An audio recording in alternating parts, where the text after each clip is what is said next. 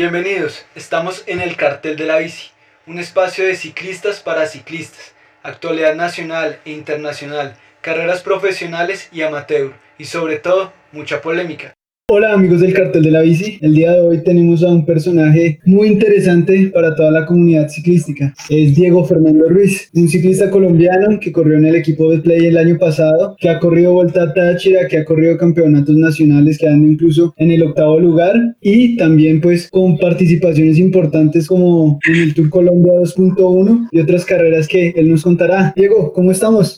Hola muchachos, ¿cómo están? Quiero primero que todo agradecerles por la invitación y enviarle un saludo a todas las personas que nos escuchan. Claro que sí, bueno, hay algo muy interesante de Diego y que no se presenta, digamos, en muchos deportistas de élite, y es que además de ser ciclista, es contador y administrador de empresas. Mi primera pregunta, Diego, sería, ¿cómo hace uno para dividir el tiempo entre dos carreras y el ciclismo profesional?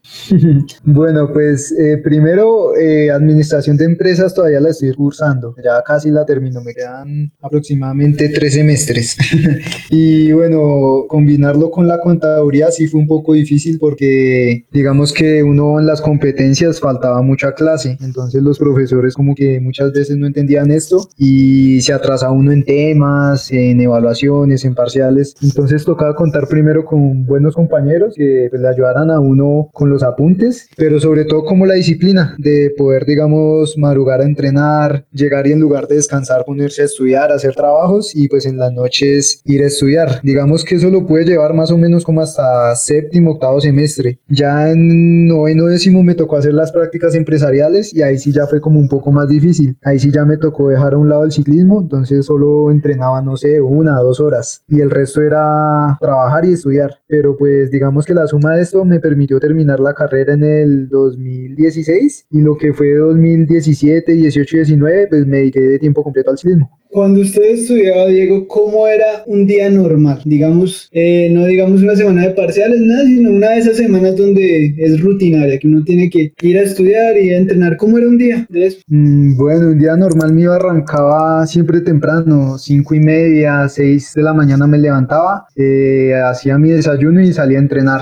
Entrenaba mm, casi siempre de seis y media en adelante, hasta las once, doce del mediodía, dependiendo el recorrido, dependiendo también como el plan de entrenamiento porque pues hay periodos donde tienes que hacer más kilómetros, otros periodos donde tienes que hacer más intensidad. Y pues bueno, casi siempre llegaba sobre el mediodía a la casa, almorzaba y por lo general lo, era leer, hacer trabajos y en la noche me iba a estudiar de 6 a 10. Yo estudié en la Universidad Libre y pues siempre he vivido cerca, viví un tiempo en la estrada y ahora estoy por el sector de Metrópolis, entonces pues se me ha facilitado un poco las cosas en el sentido de desplazamientos. Y así era como un día normal mío cuando estudiaba contaduría y a todo lado en bicicleta, me imagino. En los primeros semestres y cuando estudiaba en la tarde me iba en bicicleta, pero cuando empecé a estudiar de noche, por seguridad y por también, digamos, un poco de, de peligro que uno tiene en las noches, dejé de transportarme en la bicicleta y pues me transportaba en moto.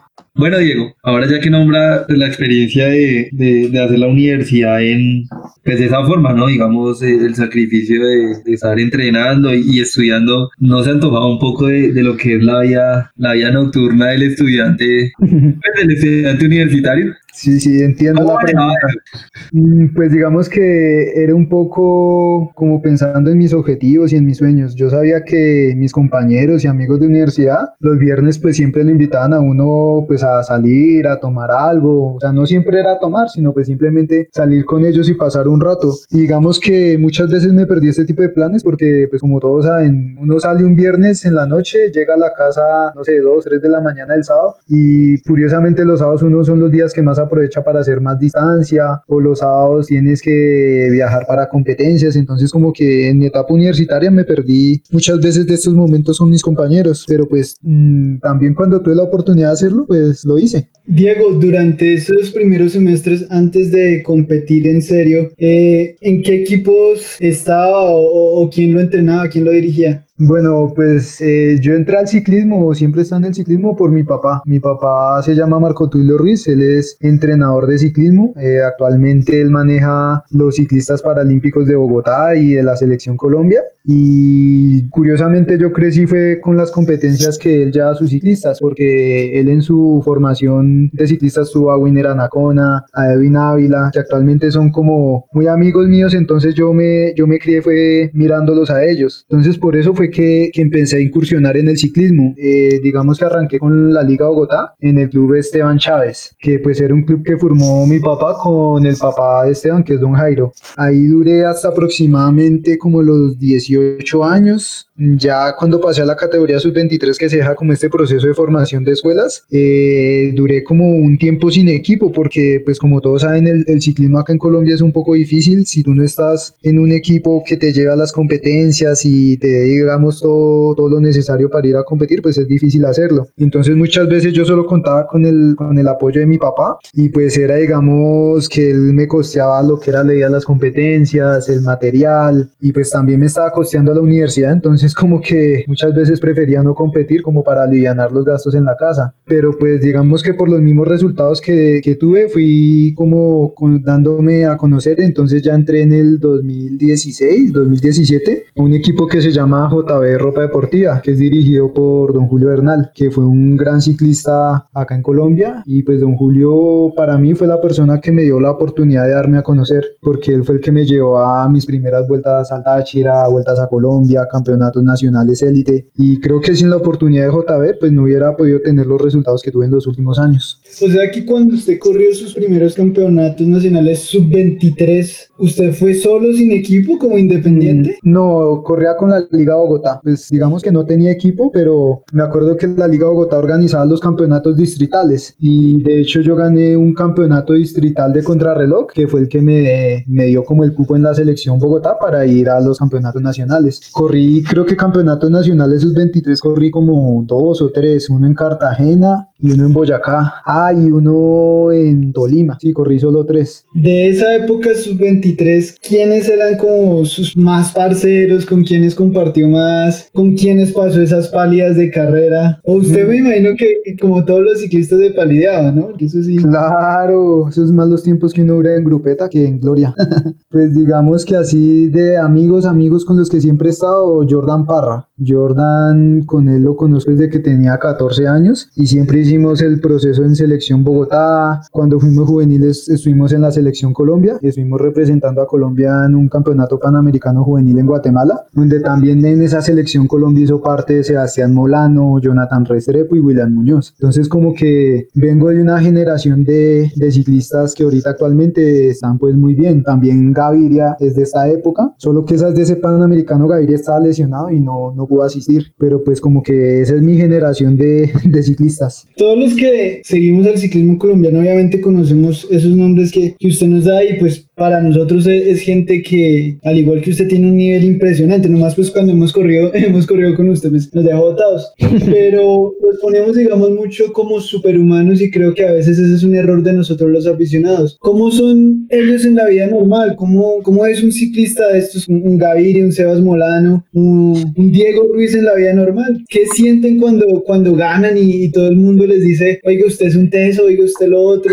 ¿Se acostumbran a eso? Mm, bueno, digamos que eso es como la recompensa a todos los sacrificios que uno hace, porque lo que tú dices, uno a veces ve a estas personas como, como si fueran así superhumanos y cosas así, pero en verdad son personas igual a nosotros, que sufren en los entrenamientos, que les gusta el ciclismo, que muchas veces pasan pálidas en carretera, sino que digamos, uno cuando es ciclista profesional, pues da prioridades a su prioridad principal es el ciclismo, entonces uno sabe que tiene que hacer dietas rigurosas, tiene que acostarse a dormir temprano, tiene que, digamos, sacrificar amistades, novia, muchas cosas que se ven reflejadas en estos momentos de gloria. Digamos que, pues es bueno cuando las personas admiran a un ciclista por hacer estas cosas, pero pues también es, son, somos personas normales, no, no somos más que los demás. Yo pienso que pronto eh, un ciclista tiene triunfos por esto mismo, porque se dedica 100% a lo que hace, le gusta lo que hace y sobre todo pues ama el sufrimiento porque yo puedo decir que el ciclismo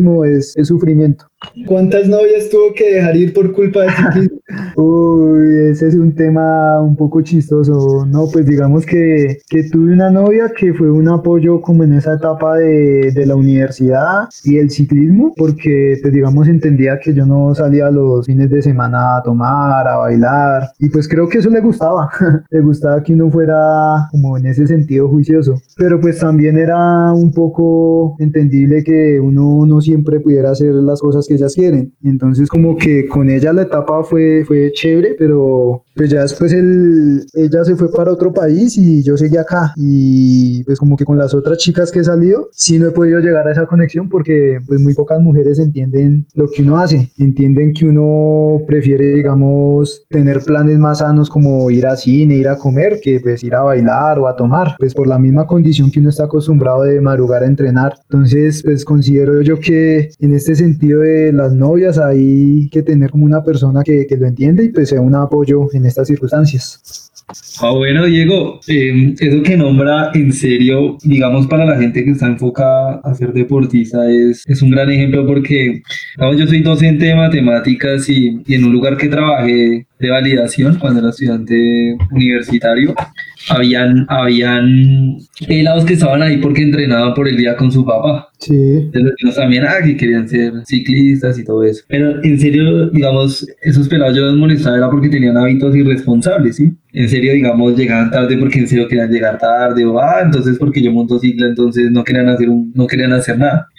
Y me tocaba amenazarlos con decir que le iba a avisar a su papá que no querían hacer nada, no podían montar, porque, porque en serio, eh, en serio, hay, o sea, yo veo que, que muchos jóvenes hoy en día o sea, los que quieren ser deportistas tal vez no dimensionan el sacrificio que toca tener, o sea, creen que de pronto ser deportista es como, ah, bueno, yo monto bien y, digo normal y, y, todo bien. Y no, en realidad se necesita un sacrificio y eso no es una historia nueva, pues cuántos casos de deportistas no les ha tocado dejar de todo para poder cumplir sueños. Sí, digamos que el deporte, no solo el ciclismo, sino cualquier deporte de alto rendimiento, necesita muchos sacrificios, como te dije, familiares, amistades, noviazgos, o sea, muchas veces, digamos, hasta incluso la Navidad, eh, yo me acostaba a dormir temprano, lo mismo un 31 de diciembre, porque en enero tenía la vuelta al Táchira, entonces sabía que tenía que entrenar y pues yo un primero de enero salía a hacer 100 kilómetros, mientras mi familia y todos se despertaban a las 10, 11 de la mañana, ya a esa hora estaba llegando a entrenar. Entonces son como que sacrificios que uno hace porque el mismo deporte lo amerita. Pero pues creo que todos esos sacrificios se ven reflejados en las competencias y en los resultados, porque a fin de cuentas esto es lo que uno le apasiona.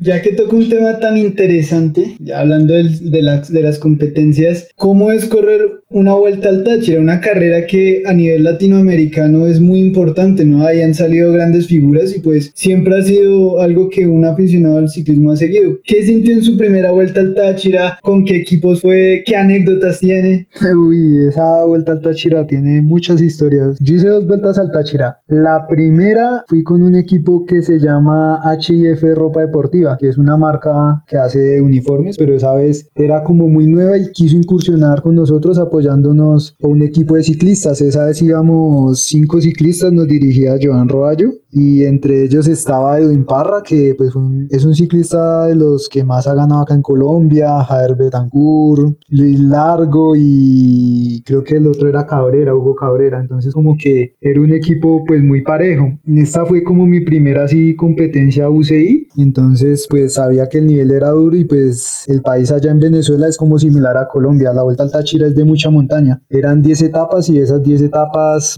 8 mm, son subiendo, entonces que digamos que nosotros a los colombianos se nos, se nos adapta muy bien. Y también es una carrera buena en el sentido que va el equipo Androni, que es un equipo italiano que corre Giro Italia y pues el nivel de ellos es muy alto y hace que la competencia sea, sea muy dura. Lo mismo que los ciclistas venezolanos. Son muy, muy, muy fuertes y pues están en su país, entonces hacen defender su carrera. Digamos que esta primera vuelta al Táchira que yo hice, eh, eh, fue, fue buena para mí, como que el, el segundo día hice top 5 en la primera etapa, entonces estaba en la segunda etapa, entonces estaba como a un minuto de ser líder. Y a los dos días siguientes me fue en una escapada que llegó a coger 8 minutos y yo me montaba como líder transitorio. De hecho, yo tengo por ahí un video y el equipo Androni ese día se puso en punta porque pues pensaron que yo era peligroso para la general, por lo que era colombiano. Y también el equipo del líder eh, trabajaron en conjunto para descontar esta fuga. Entonces, de los 8 de los ocho minutos que conseguimos de ventaja, nos llegaron a prácticamente 10 segundos, casi nos cogen. Y en el remate de la etapa me enredé con un corredor y, y me caí. Y al caerme me paré rápido y la cadena de mi bicicleta se cayó y se me dio como por tratar de levantarla y no me, no me di cuenta que el lote venía allá encima y un italiano del Androni me pegó una levantada que me botó al piso, me sumió dos costillas, no, mejor dicho, fue más duro la levantada del italiano que la caída anterior y pues prácticamente lo que fue ahí para adelante hasta el final de la Vuelta al Táchira sufrí mucho porque esas dos costillas no me dejaron respirar muy bien y no, sufrí mucho, esa Vuelta al Táchira fue mucho sufrimiento para mí. Entonces, o sea que se puede decir que usted fue el líder transitorio de la Vuelta al Táchira. sí, sí, sí, eso es algo que, que me llena de alegría cuando lo recuerdo. Oiga, bacano, ¿no? Y, también que tengan esa perspectiva del, del corredor colombiano, de que no le peguen a papaya porque les cobra. Sí, la imagen de los ciclistas colombianos creo que en cualquier país del mundo siempre nos tendrán como referentes, entonces es bueno para el país y para el nivel de cada competencia. Diego, ¿usted en qué momento de su vida o en qué momento de su carrera descubre cuál es su, su digamos, su fortaleza sobre la bici, ¿no? Pues un ciclista tiene que ser muy completo, tiene que saber planear, tiene que saber ser bueno contra el cronómetro y pues si es colombiano como por obligación tiene que subir bien. ¿Usted en qué se especializa y qué le gusta? Hmm, bueno, digamos que ahí como que cuando yo fui ciclista nunca supe cuál era como mi fuerte, por decirlo así, ¿cómo les explico? Hay, habían carreras en las que yo estuve muy bien y me lograba ubicar en los embalajes y me metía entre los 5, entre los 10 primeros, digamos en la Vuelta a Colombia creo que hice octavo o séptimo en una etapa plana y y para esa vuelta me preparé para subir y en las subidas no andaba bien, entonces como que era un poco raro. También tuve una época que andaba muy fuerte en las contrarreloj, entonces digamos en Bogotá gané el campeonato distrital de contrarreloj en sus 23, en élite también, el año pasado en la clásica de Girardot me metí cuarto en la contrarreloj a un minuto de Brandon Rivera, que pues era el campeón panamericano y para mí fue como un buen resultado. Como también tuve días que me destaqué en la montaña, digamos en una clásica de Girardot que subíamos por mesitas y acababa en Fusa. Ese día quedé como 12, 13 en la etapa, llegando en un grupo de apenas 20 corredores a Fusa. Entonces como que dependía del momento y como me sintiera, porque si estaba bien, si estaba delgado, subía bien. Como había veces que estaba delgado, pero no subía.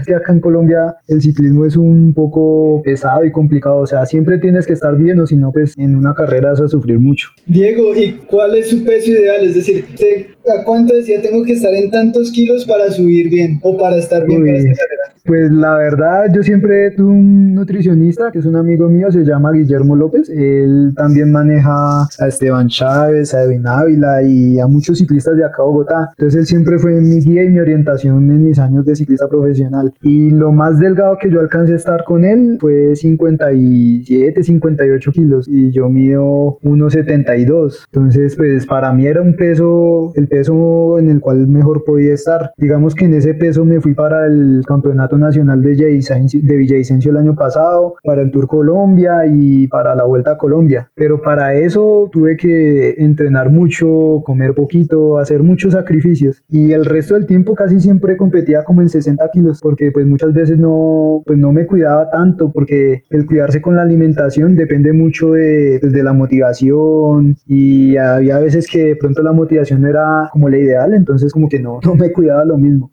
Bueno, Diego, ya que toca ese tema, usted sabe que ese tema causa mucho hermetismo entre la gente que practicamos ciclismo. Yo pienso que más de la cuenta, o sea, hablando del ciclismo universitario aficionado, ¿no? Pero entonces, digamos, ¿cómo es una dieta normal, sumerse preparándose para una carrera? Mm, bueno, digamos que... Para usted, lógicamente. Ah, Yo creo que puede ser distinto para algunos, ¿no? Sí, sí, sí, sí. Las recomendaciones que me tenía mi nutricionista Guillermo es que la dieta para cada persona es diferente, porque tal vez ese es el error en que caen las personas, es que si, digamos, tengo un amigo que está haciendo una dieta, si yo hago esa misma dieta me va a servir, y no porque cada cuerpo es diferente. Digamos que mi dieta, lo que hacíamos era, cuando éramos muy, muy restrictivos en la alimentación, hacía algo que se llamaba low train en el desayuno o low training. Ese low training era como desayunar sin carbohidratos, entonces el desayuno mío era solo proteína, entonces me comía dos o tres huevos, una rodaja de queso y café y ya. Y así me salía a entrenar. Y después de la segunda hora, pues empezaba a consumir carbohidratos, entonces ya consumía, digamos, unas galletas o un banano, un bocadillo, todo dependiendo como el entreno que iba a hacer. Y cuando llegaba a la casa a almorzar, eh, solo almorzaba una un carbohidrato, entonces digamos, si era arroz y papa, solo arroz, o pasta, solo un carbohidrato y el resto con proteína y ensalada, entonces la carne, el pollo, el pescado y ensalada. Y en las tardes como que las once era más que todo proteína y fruta, entonces era queso y una manzana, queso y un banano, y en la noche nada de carbohidrato, entonces en la noche comía solo pollo, carne y ensalada. Entonces era como que muy, muy restricción en este tema, entonces hacía que, que fuera a veces un poco difícil hacerlo porque la ansiedad a veces le gana a uno y peca. Claro que sí, Diego. Muy, muy complicado. Siempre, digamos, es, tal vez el tema más difícil para cualquier ciclista, ¿no? La comida. Pero volvamos un poco vuelta al Táchira y cuente de esa primera vuelta al Táchira. Cuénteme cómo usted logra sobrevivir al Cristo Rey con esas dos costillas malas, pero al día siguiente en la crono, en la crono simplemente usted dice hasta aquí no. ¿Cómo usted dice ya mi cuerpo no va más? Mm, bueno, digamos que el Cristo Rey, ay, yo no me acuerdo qué etapa fue esa, fue como la penúltima, creo. Sí, sí, sí, la penúltima. Pero antes del Cristo Rey había una etapa más dura del Cristo Rey. Se llama Casa del Padre. No sé si la tengan como referencia. Esa Casa del Padre es como el, el romeral de esa vuelta al Táchira. Es una subida de 12 kilómetros con ramplas del 15, 20%. O sea, es una subida muy dura. Para mí esa fue más dura que el día de la Casa del que el día del Cerro del Cristo. Entonces como que yo tenía las dos costillas así eh, que me, me dejaban respirar muy poco. Entonces esas dos últimas etapas para mí fueron, fueron muy duras. Entonces simplemente las, las acabé en la grupeta, ya que me acuerdo. Apenas iniciaba la subida ya tenía mi grupeta y subía con los velocistas. bueno, ¿y qué tal es correr con los europeos? Obviamente más adelante nos irá a contar un poquito de la Vuelta a Colombia, pero digamos usted mismo lo dijo, es su primera competencia UCI, pues no está apoyo en el ciclismo porque usted tiene, ya en ese momento usted tenía vasta experiencia en el ciclismo, pero si llega a competir con extranjeros, yo diría que por primera vez, ¿no? ¿Cómo mm. fue eso? Pues digamos que con extranjeros había competido a nivel de América en el Panamericano Juvenil que hice en Guatemala, pero así con europeos sí fue en esa vuelta al Táchira y pues digamos que en esa vuelta al Táchira conocimos a, Iván Sosa y a Kevin Rivera, que eran como los dos corredores nuevos del Androni y pues como Sosa es colombiano, pues se hablaba mucho con nosotros y ahí logramos hacer una buena amistad y conocimos a esos italianos del Androni, pues son personas muy normales, eh, son gente agradable, digamos que el italiano es como el colombiano, le gusta así como molestar y recochar. Y pues de hecho, si no estoy mal, en esa Alta Altachira corrió un italiano como de apellido Frappotti, no me acuerdo muy bien, que ese mismo año corrió el Giro Italia. Entonces como que fue agradable que uno compitió en enero con, con estas personas y en mayo ya estaban corriendo el Giro Italia y uno viéndolos por televisión. No, es un poco lo que le pasa a uno cuando uno dice yo corrí la Copa es con Diego Ruiz y Diego Ruiz el año pasado corrió, corrió con los Motur. ¿eh? Créame que nosotros entendemos lo que, lo que, lo que se siente eso.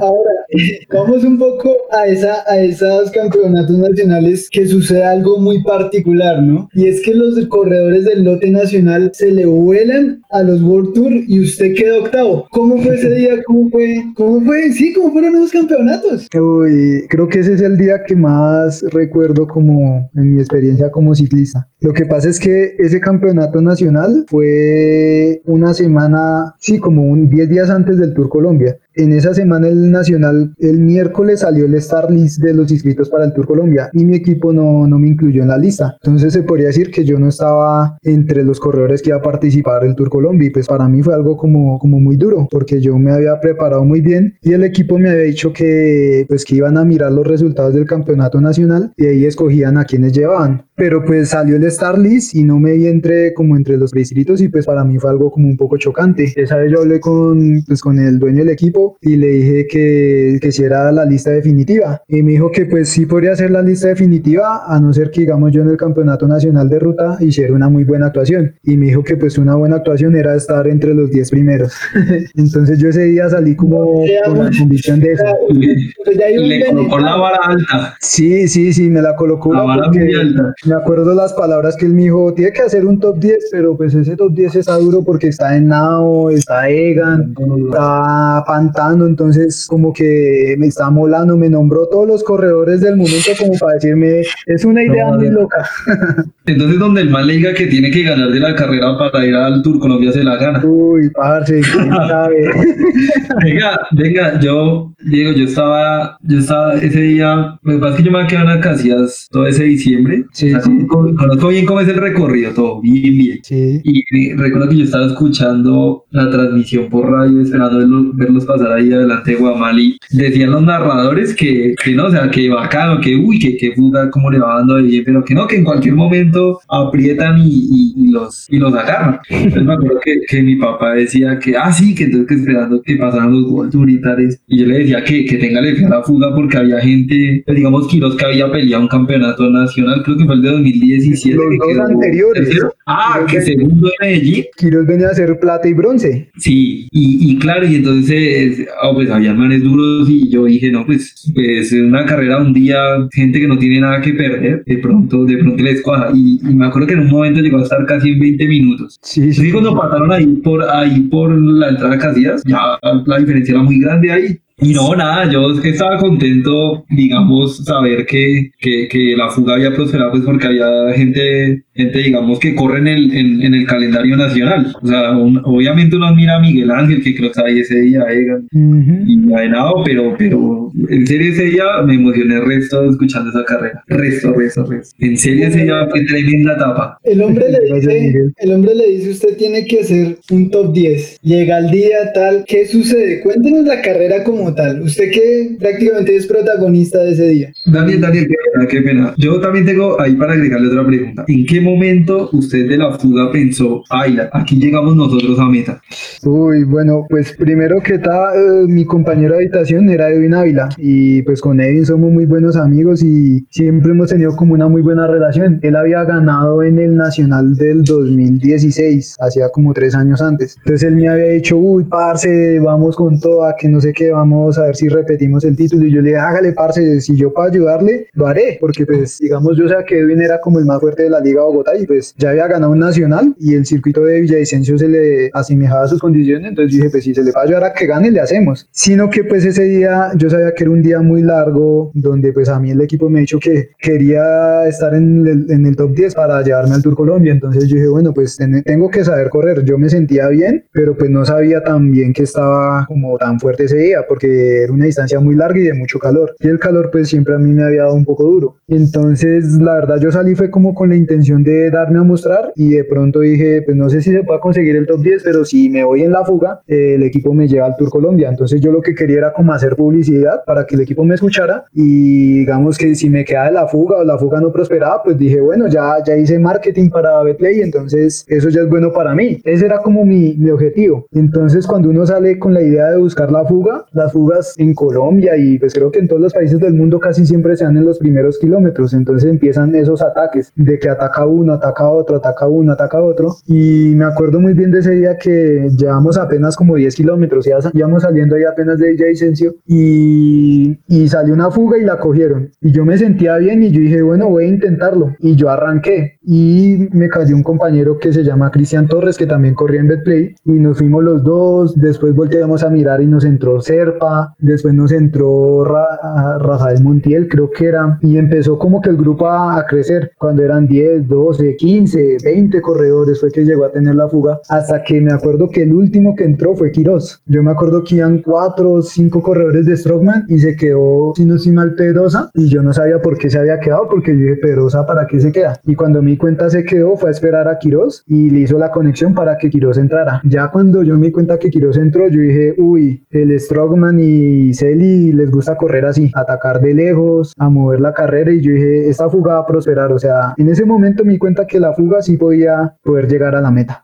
Diego, ¿y usted en algún momento la vio muy difícil en el sentido de usted dijo, no, yo baila, yo estaba, yo esta gente va como muy duro y yo no me sostengo, o usted ese día se había levantado monstruo y dijo, esto es mío, o sea, usted pensó que se descolgaba o en algún momento sí soñó con el podio? Digamos que al comienzo cuando salía la fuga, mm, la verdad no pensaba que la fuga fuera a prosperar, o sea, salí como les conté con la intención de ser protagonista y hacer publicidad, pero mira que a medida que pasaban los kilómetros me empecé a sentir como bien, o sea, como que kilómetros 50, 100, 150 y iba bien. Y los corredores de la fuga sí se veían que cada vez como que iban disminuyendo. Entonces como que cuando entramos otra vez a Villavicencio, como en el kilómetro 180, después de haber hecho esa travesía plana, y entramos a Villavicencio, si no estoy mal, como con 10 minutos. Y arrancamos la primera vuelta y yo dije, bueno, pasando la primera vuelta, dependiendo del tiempo que nos hayan descontado, pues ahí se uno cuenta si la fuga prospera o no. Y si no estoy mal, dimos la primera vuelta y los Gortus solo nos descontaron un minuto. Entonces yo dije, bueno, ya aquí fue que en la fuga que ya simplemente me concentré en como comer, hidratar y, y pues tener como fuerzas para el final, porque si no estoy mal de los 20 que en fuga, al final quedamos solo, solo 10, sí, solo 10 llegamos como a meta ese día. Una llegada que era también muy dura, ¿no? Pero una persona tal vez con un poquito de, un perfil como de potencia, si no estoy mal, ¿no? Tal vez por eso Quiroz, Quiroz prosperó ese día. Diego, ¿y ustedes cruzan meta ¿Y qué comentan los World Tour? Porque eso debe haber sido, o sea, para nosotros como aficionados eso fue sorprendente en primer lugar. Y segundo, en el pelotón se tuvo que haber dicho algo, ¿no? Sí, digamos que pues el equipo Strongman ganó ese día con Quiroz, pero porque tuvieron una muy buena estrategia. Ese día colocaron cinco corredores en fuga y con, creo que seis con Quiroz. Y esos cinco se, se dedicaron a muerte para Quiroz, entonces se colocaban el paso al frente, le traían comida, le traían agua, entonces Quiroz se dedicó como que a guardar energías para ganar. O sea, Quiroz respondió al trabajo que hicieron sus compañeros. Y el profe Celi, cada vez que pasaba con el carro, decía, vamos muchachos, que atrás toda la, los World Tour ya no van. Decía,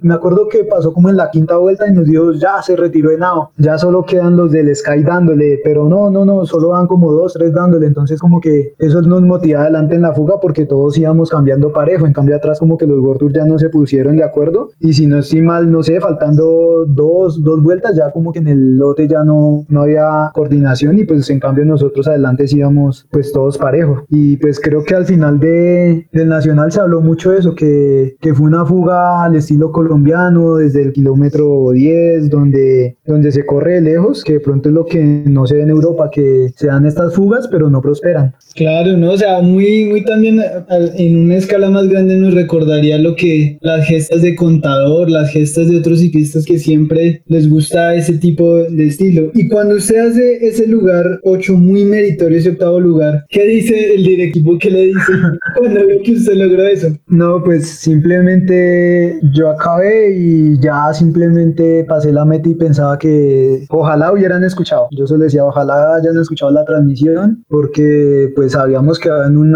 en un acuerdo y esperaba que me lo cumpliera. Y me acuerdo que esa vez pues pasé la meta, me recibieron ahí los de la Liga de Bogotá, descansé un rato porque la verdad yo llegué mal. Esa última vuelta, pues no sé, me puse a atacar porque sabía que era difícil llegar a disputar la medalla. Entonces dije, de pronto intentándolo de lejos, se puede dar la posibilidad de ganar. Entonces como que en esa última vuelta gasté mucho atacando y me hizo falta fuerzas para el final. Y ya cuando llegué al hotel, me acuerdo que prendí el celular, porque siempre que me iba a competir yo apago el celular y lo prendo solo cuando llega la etapa. Y tenía como seis llamadas perdidas del dueño del equipo equipo y entre unas de esas me envió un mensaje vos que decía, Diego, te has ganado el cupo para el Tour Colombia.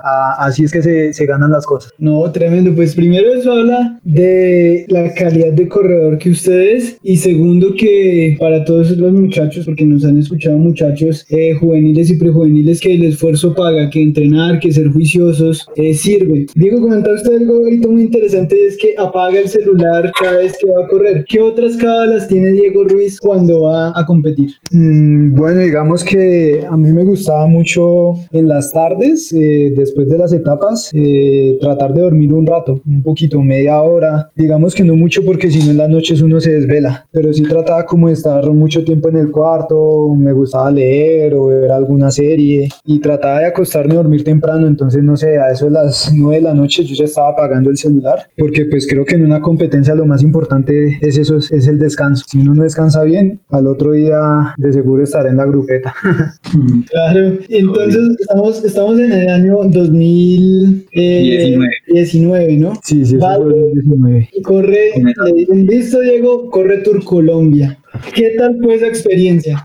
Uy, bueno, pues creo que el, Tour Colombia fue como, como la carrera de mis sueños, podría decirse. Digamos que como ciclista siempre soñé con, con correr el Tour de Francia, el Giro Italia, la Vuelta a España. Pero pues digamos que, que es un sueño que cada vez es un poco más difícil, porque primero tienes que estar en Europa, correr con un equipo allá, mostrarte allá. Y para eso pues son como las categorías sub-23. Cuando yo fui sub-23, eh, tuve la oportunidad de ir a correr con un equipo en España, pero por mis estudios no lo hice, porque me salió ese equipo cuando estaba como en noveno, octavo semestre de la universidad y tendría que irme como en abril y me iba por seis meses. Entonces, si me iba a competir a España, pues dejaba la universidad como que aplazada y ya le iba a terminar. Entonces, como que tomé la decisión de no hacerlo y cuando después volví a buscarla, pues no se pudo. Entonces, como que desaproveché esa oportunidad y veía difícil ya llegar a competir en Europa. Entonces, como que competir ese Tour Colombia fue como una segunda oportunidad y la verdad yo me sentía como, como estando en el Tour de Francia en primera fila porque volteaba a mirar uno y estaba Rigo, estaba Froome, estaba Egan, Nairo, Winner, como que todos los ciclistas que uno ve en televisión los estaba viendo a, a un metro. y, y, además, Diego, ese, esa presentación del Tour Colombia. Uf, eso... Digamos, yo no, no recuerdo haber visto algo así en el ciclismo colombiano, esa una presentación. No, eso, eso fue algo muy bonito, la verdad. Digamos que uno lo colocan en la zona de como de, de staff de corredores, entonces uno puede ver a, a la Filip, a Froome, a Gaviria, ahí al lado de uno como un corredor normal. Y cuando empiezan a llamar por equipos y entra uno al estadio Atanasio, pues algo muy chévere porque pues el Atanasio un estadio de fútbol y estaba completamente lleno, lleno de solo aficionados al ciclismo. Entonces como que es un momento que, que a uno le pone como la piel de gallina y es algo muy bonito. Claro, y, y además pues lo que usted dice, ¿no? Tener a esas figuras al lado, ¿con quiénes de ellos compartió antes de comenzar la carrera? Mm, digamos que al, que al primero que busqué fue a la Philippe, porque a la Philippe venía de ser campeón de la montaña en el Tour de Francia, había ganado el año pasado la flecha Baldona, entonces como que a la Philippe era mi referente del momento, entonces me acuerdo que esa es en la presentación de equipos, que cuando estábamos en el parqueadero con todos los corredores, eh, fuimos con un compañero y uy, ahí están los del Quickstep, y fuimos y de una a tomarnos la foto con Alaphilippe. ¿Y ellos qué decían? ¿Cómo actuaban ellos? Eh, ¿Mucho más sencillos que algunos ciclistas eh, que a veces uno ve o, más bien unas personas reservadas? Mm, pues digamos que yo sí, no sé, a mí me pasa que yo siento como la energía de las personas, entonces de pronto sin conocerlos y yo me acerco, yo siento como que es una buena persona, una persona alegre, cosas así. Y cuando nos acercamos a la Philips se le sentía como esa buena vibra, como esa buena energía, como que nosotros le dijimos que una foto y el man, claro, que of course, que de una y se le nota como esa alegría. lo mismo en el lote, uno se, digamos, se les acercaba y les preguntaba alguna cosa y ellos le respondían a, uno normal. Y pues es, es, chévere esto porque uno los ve como, como ídolos, como superhumanos y, y se da uno cuenta que, que son personas normales, pero son muy, muy buenos en lo que hacen. Claro, y el estilo de correr de ellos es muy diferente al estilo colombiano. Tal vez muchas veces he dicho que, por ejemplo, en Vuelta al Táchira se corre de una manera muy agresiva. Usted nos, usted nos corregirá si sí o si no. Con ellos es más suave, más duro, no en el sentido de la intensidad de la carrera, sino en el trato entre los corredores, ¿no? Porque hay carreras que son muy intensas y hay mucho roce, hay mucho choque, hay mucha tensión. ¿Con ellos era así? Bueno, digamos que eso sí es cierto, el estilo de correr en Colombia es diferente al que se corre en Europa, al que se corre en Venezuela. Digamos que antes de yo competir el Tour Colombia, eh, yo tenía dos amigos que han competido el Tour Colombia el año anterior, que era Edwin Ávila y Jordan Parra. Y a mí ellos me habían dicho que, el año anterior en una etapa del Tour Colombia, pues en Colombia se acostumbra a que se va la fuga y si hay un corredor que quiere intentar buscar la fuga para caer a esa fuga, o sea, como digamos se fue una fuga y quiere entrarle esa fuga, pues lo hace. Y los europeos como que no ven esto correcto. Entonces dice que en una etapa se fue la fuga y un corredor de acá de Colombia, no sé, creo que era el Team Medellín, intentó saltar a la fuga y los del equipo, no sé, los Gortur se le bloquearon el paso y como que hubo un roce entre los equipos Gortur y los equipos de Colombia, porque pues en Colombia se corre así. Y para este Tour Colombia que yo competí, pues ya como que los europeos sabían cómo era la manera de correr acá en Colombia. Entonces lo que yo me di cuenta es que la estrategia de ellos fue que dejaban ir la fuga, pero no le daban mucho vuelo. Entonces, digamos, si miran el Tour Colombia del 2019, se una fuga, pero la fuga no cogía más de dos minutos y no se iban muchos corredores, iban cinco o seis corredores, porque ya los Tour están preparados a la manera de correr en Colombia, que, que se van 10, 15 corredores en fuga y si hay otro que quiere caer, pues va y cae. Entonces, como que en ese Tour Colombia fue muy rápido. O sea, mi equipo buscaba las fugas y a nosotros nos mandaban a buscar la fuga de salida y eso es algo que desgasta mucho. Entonces, para mí ese Tour Colombia fue muy duro en ese sentido. Bueno, devolvamos un poco más a la presentación. Obviamente, pues, eh, para los que no conocen en el perfil de Diego, aparece ahí en el Estadio Girardo como con 30 mil, 40 mil personas, una vaina apoteósica. Pero llega la crono del día siguiente, una crono de 14 kilómetros y Diego queda en el puesto 28 contra gente que viene del World Tour. ¿Cómo se preparó usted para esta crono? Porque me imagino que tuviera una preparación específica para cada etapa, ¿no? Mm, bueno, pues primero que todo, el puesto 28 fue el equipo y esa vez nos fue mal porque quedamos de últimos en esa crono por equipos. ¿Qué fue lo que pasó?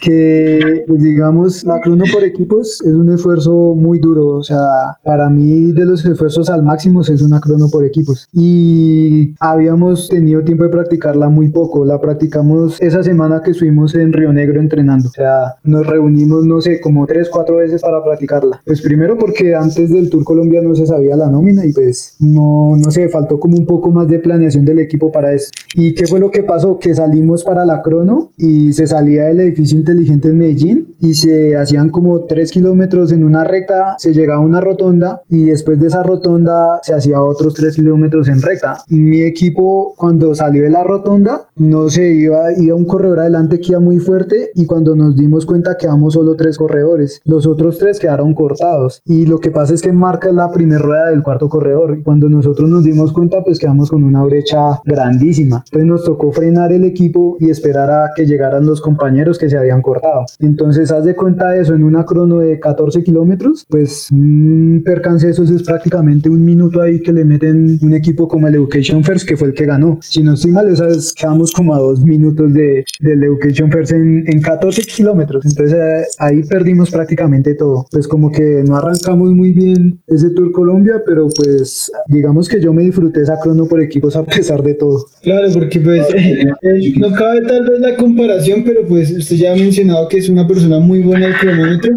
Me acuerdo también una crono por equipos que corrimos el año pasado con usted, que si no estoy mal usted era el que llevaba a Paloma y a otros dos una grupeta. sí. Iban maltratados, ¿no? Es la primera vez que yo he visto tal vez a Paloma llegar con una pálida meta, todo lo que lo conozco. Entonces, eh, las dimensiones las entendemos. Diego, llega, llega la etapa de la ceja, una etapa que digamos eh, es, un, una especie de circuito porque llega, llegaba y salía en el mismo sitio. ¿Qué recuerda de eso? Que supuestamente era la etapa plana y de plana no tenía nada, la verdad.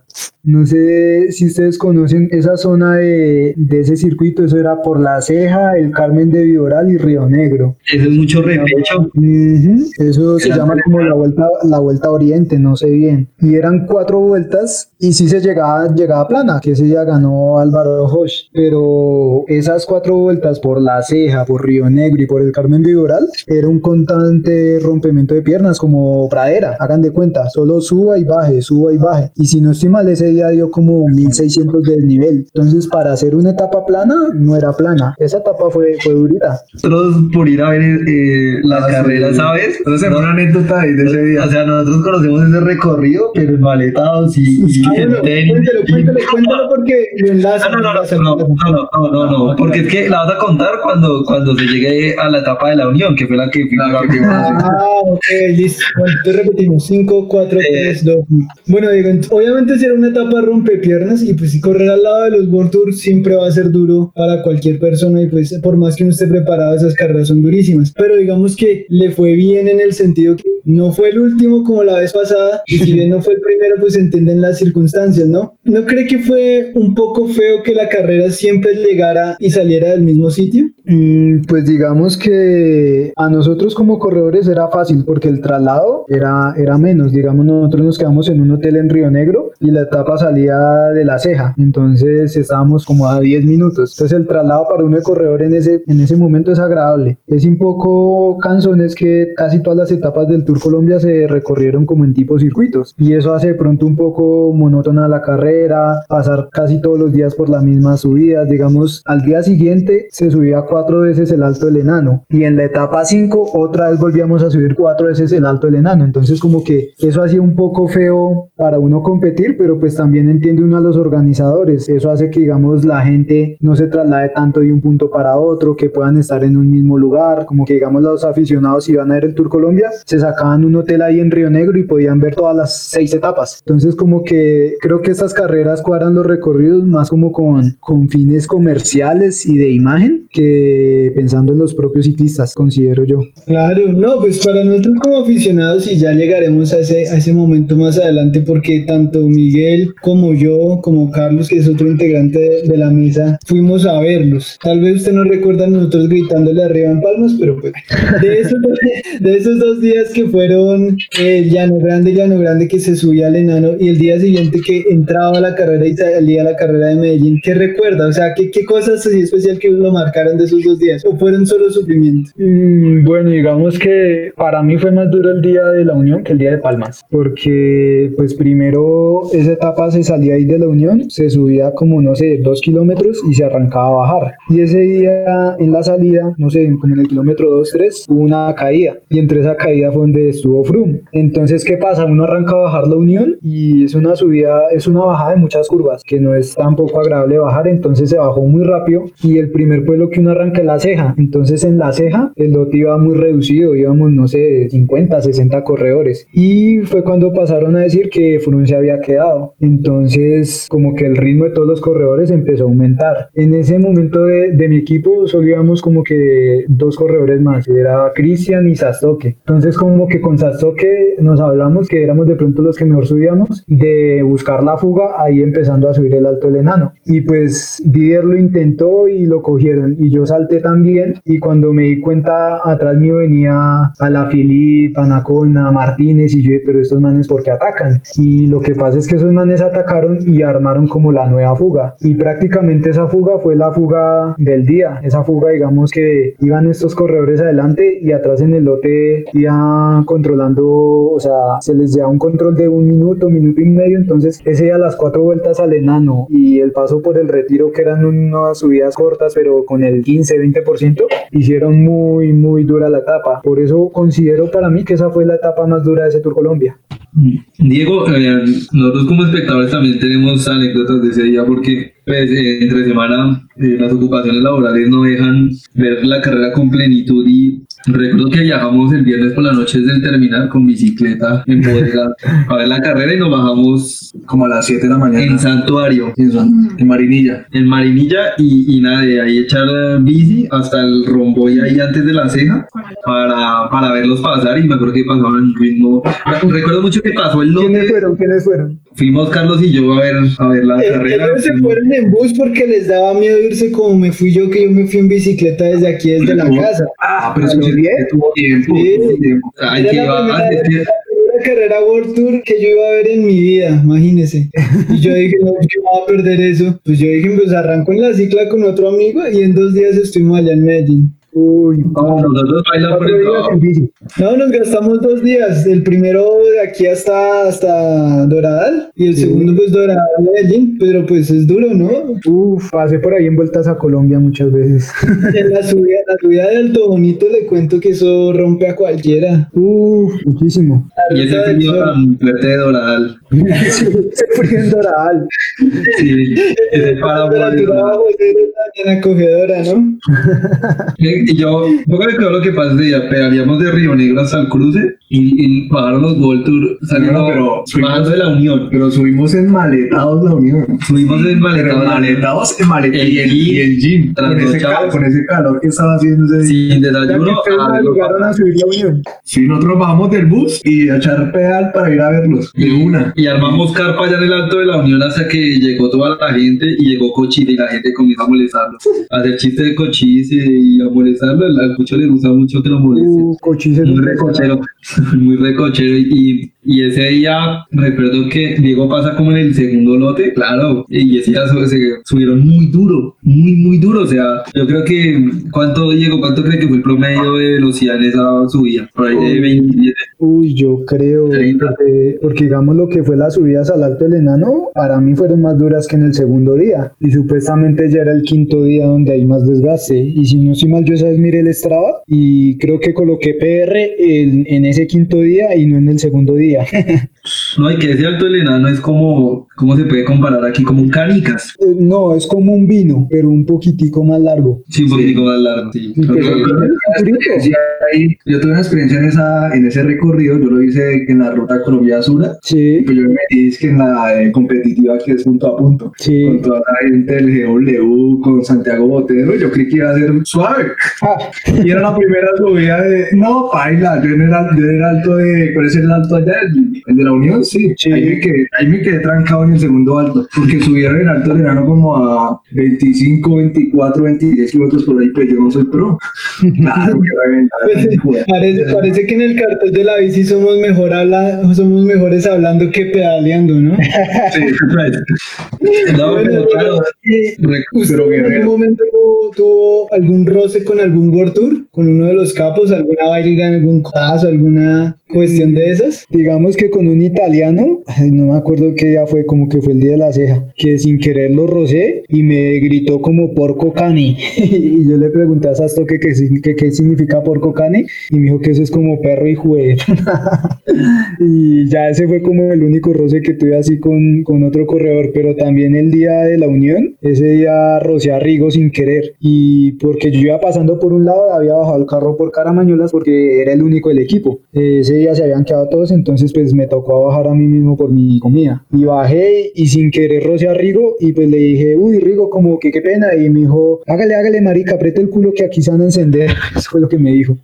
Pero bueno, al menos no reaccionó como otros, ¿no? Yo Exacto. quería preguntar una cosa y es, ¿hay mucha diferencia en la técnica bajando entre esos manes que vienen de Europa y nosotros los del, o nosotros, ¿no? Y los del lote nacional? Sí, eso sí, y lo, y lo viví a rueda de un corredor que se llama Taylor Finney, del equipo de Rigo. Es, es un americano. Si no estoy mal, Taylor él- Finney, que, que Sí. si no estoy mal, salió el año pasado. Eso. Pero además de todo, el hombre hace música, pinta, mejor dicho. Sí, Ese sí. si, no estoy mal, él el año pasado o el antepasado fue como top 10 en la París-Roubaix. Entonces es un corredor que, que es muy como ágil. Y me acuerdo que el día de, de, la, de la unión, ¿no? bueno, un día los que subíamos el Alto del Enano, yo había tenido un percance eh, como pasando por la ceja, entonces arranqué a subir cortado el Alto del Enano. Y pues cuando los Tour se ponen a subir 25, 30 y uno va persiguiendo, pues imagínese a cuánto le toca subir a uno. Entonces yo coroné el Alto del Enano como cortado, como a no sé, 30 segundos por ahí. Y me acuerdo que cuando iba a coronar la subida, yo pasé a Taylor Finney, pero yo me puse a pensar, uy, este man es alto, mide como 1,90. Yo dije, no, yo más bien lo espero y me le emparrillo a rueda para volver a conectar el lote. Y yo lo esperé y me le coloqué a rueda y sin decirle mentiras, bajar a rueda ese man era como, como si lo guiara uno. El man se abría muy bien al coger las curvas, como que sin miedo. Uno notaba que el man bajaba muy tranquilo, pero muy rápido. Bajaba 90, 95 kilómetros por hora y en una bajada del, del enano hacia allá que es Kendamita, si no es mal que se llama, también es una bajada que tiene como curvas y no es muy agradable. Entonces, al bajar a este corredor, yo me sentía la verdad tranquilo y prácticamente esos 30 segundos que, que perdimos al coronar la subida los descontamos en 2, 3 kilómetros. No, pues muy loco, ¿no? Taylor Finney, que además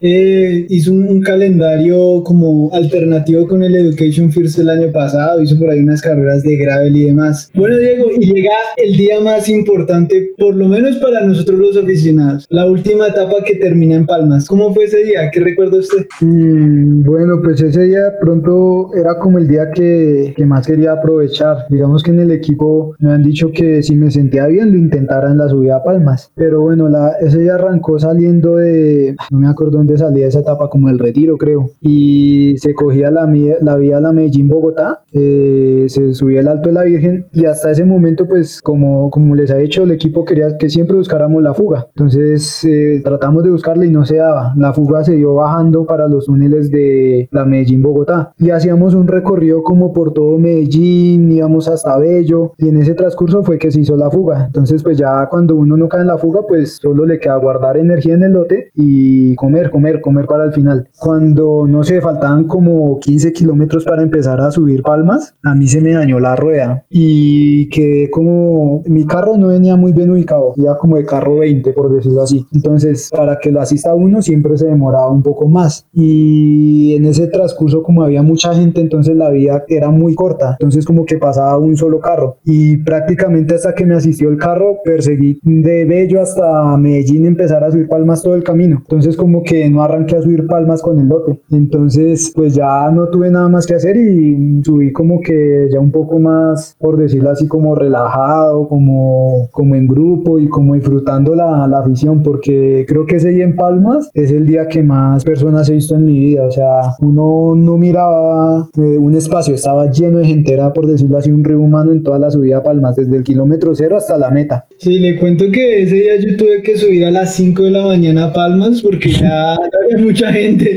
ya había mucha gente y esperarlos ustedes que pasaran casi, casi a las 11 de la mañana, pues fue, fue una experiencia muy bonita. De todos esos ciclistas con los que usted compartió eh, en esa carrera, ¿cuál fue el que más les, cuál, el que más y el que más le impresionó? Mm, bueno, como que digamos, se tenía referente para mí a la Philip y Froome. Pues a la Philip por lo que les digo, era como, como un ídolo. Y Froome por lo que el año anterior había ganado el Giro Italia, había ganado la Vuelta a España. Sí, había ganado el año anterior la Vuelta a España. No, ese año ganó fue el Giro Italia. Entonces como que pues correr con Froome, campeón del Tour, Giro y Vuelta, para mí era pues algo como impresionante. Y pues curiosamente en una de las etapas me tomaron una foto y pues creo que es como el mejor recuerdo de todo el Tour Colombia para mí. Bueno, Diego, ese día en Palmas fuimos también a verlos y después de la etapa de la Unión bajamos a Medellín a ver el gran partido entre América y Medellín, que América le ganó 3-0 a Medellín como debía ser.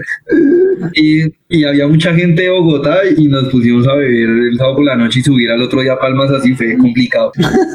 Pero ese día también me impresiona mucho que, mm, o sea, digamos, cuando el Tour Colombia terminó aquí en el Belfort, mucha gente subió caminando, pero ni comparación a Palmas. Gente subía, subía caminando desde San Diego a verlos, por ahí faltando un kilómetro, es mucha travesía, es más de dos horas caminando. Y era mucha gente, gente con, con la- los porta de, del almuerzo a la mano y con la familia, con chitos, con gaseosa, con chocorramos. Ese día en serio, pues bueno, Medellín es una ciudad también ciclista y, y, y qué ambiente tan, tan bonito ese día. Estaba muy llena, la llegada muy, muy llena. Recuerdo que por ahí en televisión salió el Elmo come galletas a animarlos y no ya fue severa etapa. Sí, no, ese día creo que la afición que vi en Palmas no, no sé, se comparará por ahí con el Tour de Francia. O sea, literal, mucha gente. Pues también la diferencia de Palmas al Verjón es es que es una doble vía, entonces un carril lo cerraron para solo los ciclistas y pues en el otro como que dejaron subir y bajar los carros. Digamos que en el Verjón era más difícil porque es una sola vía, pero sí ese día en Palmas muchas personas, o sea, es, es algo impresionante, solo digamos ustedes que estuvieron allá y nosotros los corredores, pues podemos darnos cuenta de eso. Diego, ¿usted considera que es la, la mejor forma física en la que he estado, en la que ha estado para llegar a una carrera a ese Tour Colombia? O sea, ¿usted se afiló demasiado para llegar a eso? Pues digamos que me afilé en el sentido de que estaba delgado, de que había hecho muchos sacrificios y en el Nacional de Ruta se vio como el resultado. De pronto esperaba un poco más de mí en el Tour Colombia en el sentido de, de haberme mostrado más porque pues primero unos días no conté con suerte, el día digamos de, de la etapa que ganó Molano que se subía el enano cuatro veces me sentía bien y también un percance en mi bicicleta en la última vuelta pues me alejó de llegar adelante. Digamos que esa andaba bien pero pues creo que he tenido otros momentos donde me he sentido como mejor.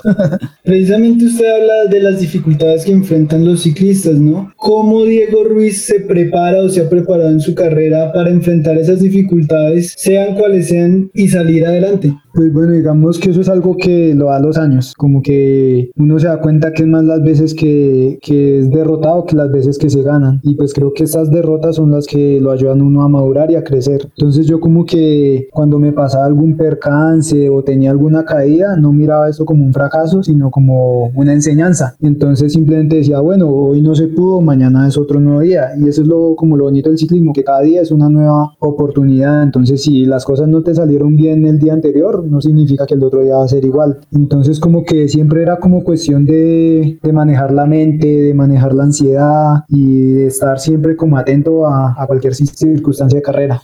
Diego, pasa el 2019, usted se decide pues a competir con, con nosotros los amateurs de los resultados en los que obviamente usted ha dominado totalmente. Eh, ¿Piensa usted que hay un, futuro en estas competencias amateur? ¿Ve usted que hay nivel o, o usted considera que todavía le falta mucho a la cuestión. No, sí, sí, yo, yo sé que hay nivel y veo qué nivel y veo futuro en esto. ¿Qué es lo que pasa? Que digamos, necesitamos más apoyo, más apoyo de las universidades, de las organizaciones empresariales para hacer crecer este movimiento. Que días, como les comentaba en la transmisión que hicieron de Cycling and Race, Race yo decía que, que el ciclismo universitario en Estados Unidos es algo que lo tienen casi al mismo nivel profesional. Entonces el ciclista universitario tiene su campeonato Nacional de Ciclismo Universitario, en el cual le entregan camiseta de campeón nacional de ciclismo universitario. Eh, las universidades apoyan a estos ciclistas, les dan becas, les dan eh, subsidios económicos, les dan material, les dan apoyo en competencias. Y pues creo que en el mundo ideal, ojalá pudiéramos llegar a hacer esto acá en Colombia. Y pues para esto necesitamos seguir haciendo crecer este movimiento, hacer cada vez más competencias, porque no digamos vincularnos con alguna empresa grande que nos patrocine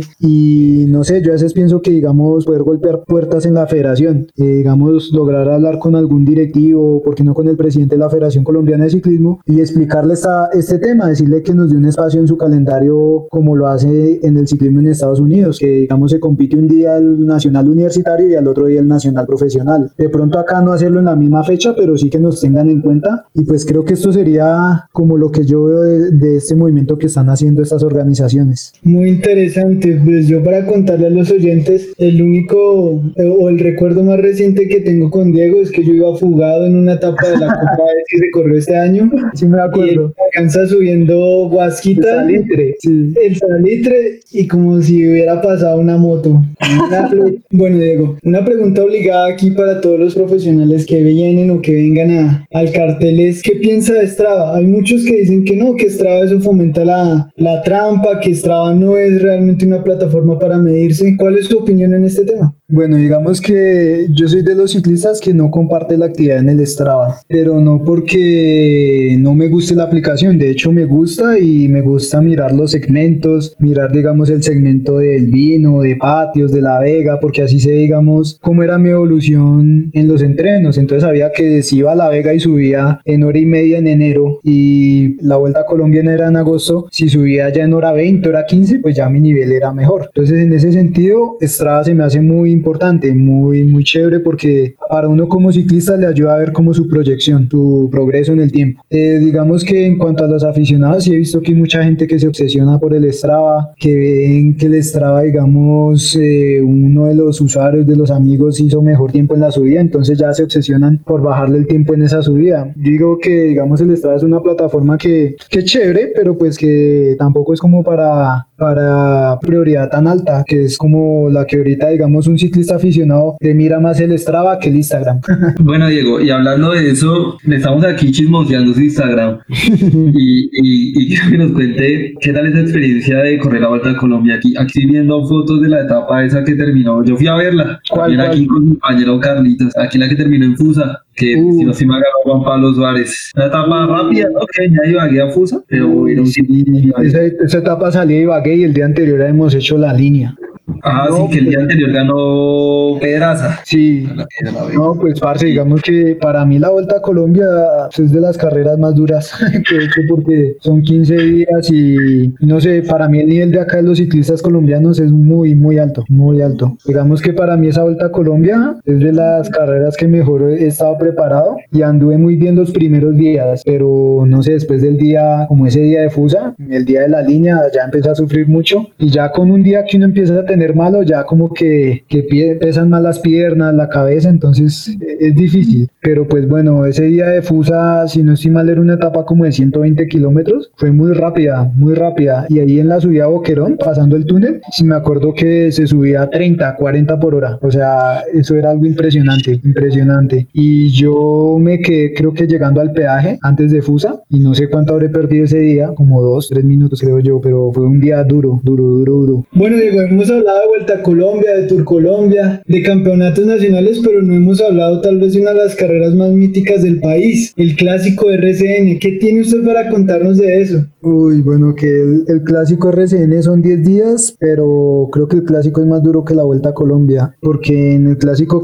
en el clásico RCN hay como muchos premios, muchos eh, sprints especiales, entonces digamos que arranca una etapa y hay tres metas a volantes, tres sprints especiales, tres premios de montaña y un premio RCN. Entonces como que cada premio, pues si uno lo llega a ganar como corredor, pues sirve para el equipo, para la publicidad, para el marketing. Entonces como que el clásico RCN todo el tiempo es rápido, por eso mismo. Entonces el clásico también siempre se caracteriza porque meten mucha montaña. Digamos el clásico RCN del 2018 colocaron la línea, letras, minas, mesitas. O sea, ese clásico fue, fue el más duro. Creo que ese, ese, ese clásico fue como la competencia más dura que, que he hecho. Y de ese clásico, ¿cuál fue su mejor día y cuál fue su pálida? Así que usted dijo, no, esta vaina no va para ningún lado. Uy, no, es que de hecho ese clásico no lo no anduve muy bien, llegué muy carrereado, porque ese año arranqué muy temprano, arranqué en enero corriendo Vuelta al Táchira, después pasé a campeonatos nacionales en Medellín, después pasé a Vuelta a Tolima, mm, clásicas en Boyacá, Vuelta a Colombia, Vuelta a Antioquia, o sea, como que ese año, hasta antes de ese clásico RCN, ya llevaba como, no sé, como 50 días de carreras, y antes del clásico RCN había corrido con Betplay la clásica Girardot que la habíamos ganado, entonces como que llegué,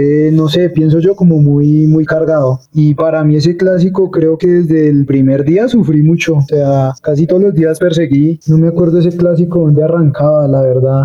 Mm, no sé si ustedes ese clásico, ese clásico arrancó en Cali, que se la mm. ganó la Miki, si no estoy mal. Sí, sí, circuito. obviamente fue chistoso esa arrancada, ese clásico fue innovador. Arrancaron como por grupos de 30 corredores, hacían 5 mangas. Y ganaban. Exacto, y ganaba la manga que, hacía el mejor tiempo. Entonces, ese clásico arrancaba en Cali, al otro día íbamos para Armenia, al otro día íbamos para para la línea. Ah, uy, uy, no, al otro día era re duro. E, esta etapa fue muy grande, esa tercera sí. etapa que era Calacá a Sí, uy, no, ya que me acuerdo de esa etapa, arrancaba subiendo la línea, uy, no, qué dolor de piernas. Me acuerdo de eso y me duele las piernas. Usted, hablando de la línea, entre la línea y letras, ¿cuál lo hace sufrir menos? No, letra, eh, no, la línea, en el sentido de, lo, de que es más corta. Lo que pasa es que letras es muy larga, pero de pronto no es tan empinada. Pero ¿Usted pues, se acuerda qué tiempo son letras? Sí, hice 3 horas 30. Miguel, ¿en cuánto subiste? Ah, yo hice 4 horas 30 y casi me va me está faltando 10. Yo tengo No, pero, pero les quiere, les quiere dar, pero- más, pero- les quiere dar más risa. Yo Sí. subí en 3 horas 30 y el que ganó ese día subió como en 3 horas. Creo que fue, pero llegó arriba Chaparro. Ujú. Eh, ¿Quién más pasó ahí? Pasaron como 12 más. Sí, no, o sea, manes muy agrios para andar. Ese día no fue cuando ganó Miguel Ángel Reyes. No, no, no, eso fue en otra Vuelta a Colombia. No, eso fue Vuelta a fue Colombia ¿no? 2018. 2017 dijo que ganó esa Vuelta a Colombia el Pipa. Claro, y eso ya fue No, claro, y además, además de lo largo, el descenso a Manizales, ¿no? ¿Usted qué, qué tal se considera para bajar, Diego? Mm, Yo bajaba bien, la verdad. A mí no, pues digamos que al principio cuando fui juvenil, sí tuve como miedo a las bajadas porque en una vuelta al porvenir me fracturé la clavícula. Me caí bajando y me rompí la clavícula, entonces como que el siguiente año de juvenil anduve como un poco de miedo en las bajadas, pero pues ese miedo se quita corriendo. Entonces como que cada vez que competía más, pues mm, le perdí el miedo y ya después me consideré como ágil porque también hice mucha pista. Y la pista le da uno la agilidad para la ruta. Claro. Bueno, ese clásico, eh, estábamos hablando que el día siguiente fue Calarcana-Poima, pero después vino una etapa que yo considero que, teniendo en cuenta que habían subido la línea el día anterior, era mucho más duro y es que subieron de Anapoima a Funza. Primero por la Calarcana-Poima no hay tanto cambio de altura, pues en la línea suben bastante, pero vuelven y bajan. Pero Anapoima-Funza tuvo que, que haber sido para sufrir. Sí, pues digamos que el día de Calacama a Poima eran como 200 kilómetros. Entonces, pues fue una etapa larga donde se subía la línea y después era una etapa de mucho calor. Y cuando son etapas de mucho calor, uno pierde muchas sales, se deshidrata. Entonces, eso genera como un gasto mayor para el día siguiente. Y pues al otro día, pues yo creo que es un recorrido que conoce muy bien la gente que vive acá en Cundinamarca y en Bogotá, que es subir por mesitas del colegio. Y pues es una subida que, que es un poco engañosa, de pronto que no es tan empinada, pero sí tiene sus pedazos fuertes que hacen que la etapa pues sea dura. Y después esa travesía de Canoas, Mondoñedo, esa etapa fue, fue dura también. Ese día, ese día ganó, yo estaba en Funza también viendo la etapa siempre allá de, de aficionado, de fiebre, yendo a ver eso. Ganó creo que Carlos Julián Quintero, segundo Rubiano, y tercero Eduardo, Eduardo Beltrán, y Carlos Julián creo que quedó líder, líder de la montaña, Carlos quedó Beltrán. día. Sí, Y otro recuerdo que era la crono. allá en, En desde de. Vascas Esquilesi, que ganó Sevilla, Sí, vamos a Sevilla, exactamente. y que ya de adelante hermano no bajaron. Y si no estoy No, no le bajaron porque ese clásico lo ganó Cano. sí, ese, ese clásico lo ganó Alex Cano. Pero si no estoy mal, Ah, sí, sí, fue, esa no fue una etapa donde hubo un problema con las transferencias de Sesquilé a Tabio. Si no estoy mal, hubo un clásico en el que hubo ese problema. Sí, fue ese. Lo que pasa es que ese día acababa en Funza la etapa. Entonces, digamos, al día siguiente la crono salía en Huasca, pero en Huasca no hay hoteles. Entonces, a los equipos les tocó buscar como un punto intermedio para quedarse. Entonces, mi equipo esa vez se quedó en Zipaquirá. Entonces, nos quedamos esa noche en Zipaquirá y al día siguiente madrugábamos pues de Zipaquirá hasta Huasca. Hacíamos la crono de Huasca a Sesquilé, volvíamos en la noche a Zipa- en la tarde a Zipaquirá porque al día siguiente la etapa, la etapa salía de Tabio. Entonces, como que pues Zipaquirá fue como el punto de todos los hoteles para hospedarse ese día. Pero de todas maneras hay mucha distancia entre cada cosa a pesar de que vayan en caravana, ¿no? Sí, siempre es un poco, esos traslados son canzones, por eso digo que en el Tour Colombia es chévere que las etapas partan casi siempre de los mismos lugares porque no hay traslados y para uno como corredor es, es bueno no tener traslados. Claro. ¿Qué otro? ¿Usted, ese fue el único clásico RCN que usted corrió o No, yo, uno más? yo corrí ese y el del año pasado. ¿Y cómo, qué tal fue el del año pasado? ¿Cómo le fue? No, en ese sí fue algo chistoso porque pues el equipo no se sabía si iba a correr, habían unos como inconvenientes con el equipo y la federación, entonces el equipo no, no podía correr y si no estoy mal el equipo corrimos antes como equipo mixto, no pudimos correr como de play. Entonces yo ya estaba estudiando administración de empresas porque pues ya ese semestre me, me metí a estudiar, entonces como que le está dando otra vez prioridad al estudio y no al ciclismo. Entonces la verdad para ese clásico RCN no estaba bien entrenado, estaba pesando 62 kilos y en el Tour Colombia estaba en 58, entonces imagínense la diferencia en peso. Y ese clásico sufrí mucho también y también me enfermé, me enfermé el día de que llegábamos a Sesquilé y ya al día siguiente no, no pude salir, me, me tocó retirarme. Claro, muy duro, ¿no? Usted, me imagino que todas esas decisiones lo impulsan a, a, a, volcarse hacia la parte pues más ya profesional, ¿no? Pero usted ha soñado con volver al ciclismo en la parte administrativa, pues teniendo en cuenta que sus profesiones están muy relacionadas con todo lo que es dirigencia deportiva y administración deportiva. Sí, digamos que pues ya el ciclismo profesional para mí lo veo difícil porque pues primero acá en Colombia no hay muchos equipos, el año pasado se acabaron como cuatro o cinco equipos, si no estoy mal este año por la crisis del coronavirus se han, acabado, se han acabado otros dos, tres más, entonces como que ser ciclista en Colombia sirve, pero si estás en un equipo que te paguen, si estás en un equipo que te apoyen, que te llenan las competencias, si no es, es muy difícil ser ciclista en Colombia, entonces pues por esa razón no, no seguí siendo profesional. Ya digamos como, como dices tú con mis carreras, que es contaduría y administración de empresas, sí, sí he tenido como en mente poder tratar de gestionar un equipo, gestionar un equipo que, ¿por qué no pensar llegar a ser el primer equipo colombiano en correr un Tour de Francia? Pero pues para eso se necesita primero buenos patrocinadores, un buen proyecto, una buena idea, porque digo que acá en Colombia hay dinero y habrían los recursos para un equipo, pero ha hecho falta como una gestión que sepa vender este proyecto, porque si ustedes se dan cuenta, digamos, el equipo Boston llegó a correr una vuelta a España, que eso fue algo que no se hacía hace muchos años. El T Colombia corrió Giro Italia y Vuelta a España, pero era con recurso del Estado. El Lo hacía con, pues, por una entidad privada. Si, digamos, el equipo Postón hubiera tenido continuidad, ¿por qué no haber aspirado a llegar a ser World Tour y correr las tres grandes? De pronto eso es lo que yo quiero a futuro, pero pues para eso necesitamos, pues, primero terminar de educarnos como administrador y, y empezar a mover los contactos para conseguir estos patrocinadores. Claro que sí, Diego. Eh, hay una pregunta muy interesante y es que no sé, vamos a ver, ¿usted qué nos dice? Me imagino que usted ha vivido todas las transformaciones del ciclismo en términos de entrenamiento.